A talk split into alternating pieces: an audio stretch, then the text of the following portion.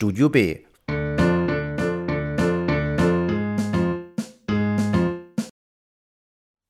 Tove Dietlefsen Kindheit Sie fragen, ob Ihre Verse gut sind. Gehen Sie in sich. Erforschen Sie den Grund, der Sie schreiben heißt. Prüfen Sie, ob er in der tiefsten Stelle Ihres Herzens seine Wurzeln ausstreckt. Gestehen Sie sich ein, ob Sie sterben müssten, wenn es Ihnen versagt würde zu schreiben. Dieses vor allem. Fragen Sie sich in der stillsten Stunde der Nacht. Muss ich schreiben? graben sie in sich nach einer tiefen Antwort. Und wenn diese zustimmend lauten sollte, wenn sie mit einem starken und einfachen Ich muss dieser ernsten Frage begegnen dürfen, dann bauen sie ihr Leben nach dieser Notwendigkeit, ihr Leben bis hinein in seine gleichgültigste und geringste Stunde muss ein Zeichen und Zeugnis werden diesem Drange. Dieses Zitat, das einem Briefwechsel zwischen dem Offizier Franz Xaver Kappus und Rainer Maria Rilke entstammt und in Briefe an einen jungen Dichter erschienen ist, kam mir unweigerlich in den Sinn, als ich Tove Dietlefsens Roman Kindheit las. Tove Dietlefsen wurde 1917 in Kopenhagen geboren und ihr Roman Kindheit, der den ersten Band ihrer Kopenhagen-Trilogie bildet, bereits 1967 in Dänemark veröffentlicht.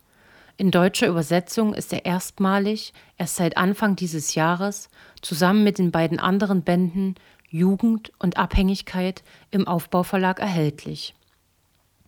In ihrem autofiktionalen Roman beschreibt sie ihre Kindheit im Arbeitermilieu, dem sie entstammt.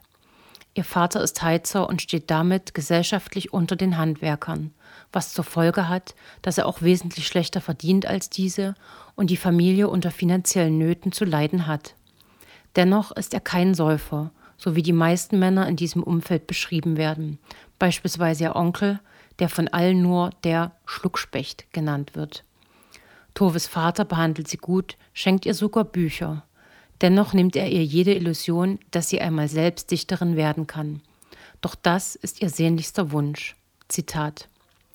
Doch selbst wenn sich niemand sonst für meine Gedichte interessiert, bin ich gezwungen, sie zu schreiben denn sie dämpfen die Trauer und Sehnsucht in meinem Herzen. Tove fällt ohnehin in den sogenannten Zuständigkeitsbereich ihrer Mutter, doch das Verhältnis der beiden wirkt eher kühl. Fast bekommt man als Leserin den Eindruck, dass die Mutter der Tochter feindselig gegenübersteht oder zumindest gleichgültig. Die Protagonistin selbst findet eigene klare Worte, die das Verhältnis zu ihrer Mutter folgendermaßen beschreiben. Also mag sie mich vielleicht doch, mein Verhältnis zu ihr ist eng, qualvoll und unsicher, und nach Zeichen von Liebe muss ich immer suchen. Alles, was ich tue, dient dazu, ihr zu gefallen, sie zum Lächeln zu bringen, ihren Zorn abzuwenden. Toves Weg ist vorgezeichnet. Nach der Schule, die mit der Konfirmation endet, muss sie sich eine Anstellung suchen. Der Besuch des Gymnasiums wird ihr verwehrt. Und einen Mann finden, der sie heiratet, am besten einen Handwerker, und der ein gutes Einkommen hat, sodass sie nicht mehr arbeiten gehen muss. Doch ihr Interesse an Männern richtet sich eher auf diejenigen, die sich ebenfalls mit Literatur befassen oder ihr bei der Verwirklichung ihres Traumes nützlich sein könnten.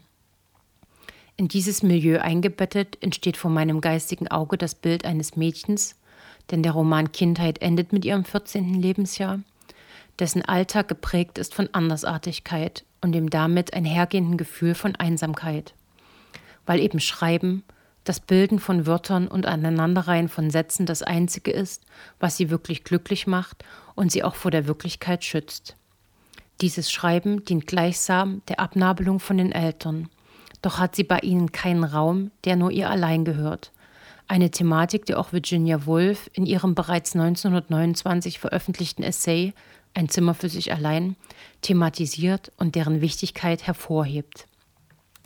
In Ermangelung dieses Rückzugsortes trägt Tove ihr Poesiealbum, in das sie all ihre Gedichte schreibt, stets bei sich.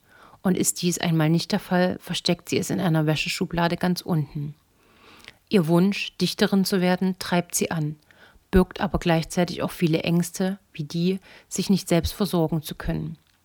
Während ihre Kindheit vorher nicht ausschließlich als etwas Positives gezeichnet wird, tritt mit dem bevorstehenden Ende selbiger und der großen Angst vor Veränderungen eine Verklärung ein. Zitat Die Konfirmation ist der Grabstein auf einer Kindheit, die mir jetzt hell, geborgen und glücklich vorkommt.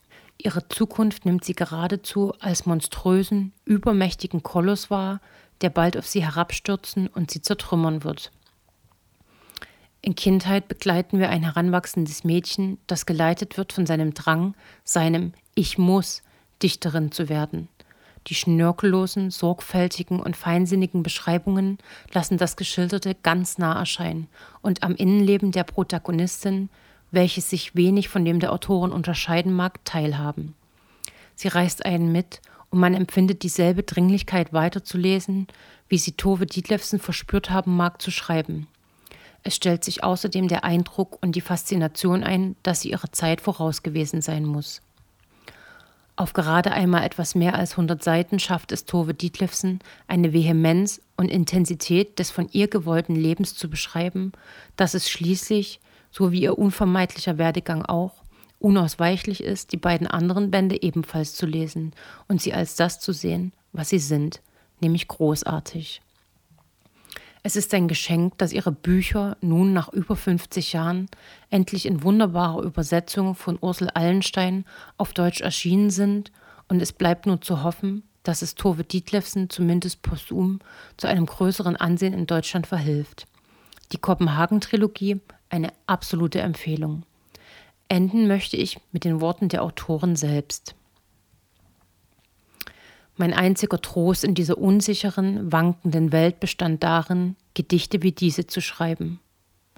Einst war ich jung und schön und glühend, so voller Freude und Schalk, wie eine zarte Rose erblühend. Jetzt bin ich vergessen und alt. Damals war ich zwölf.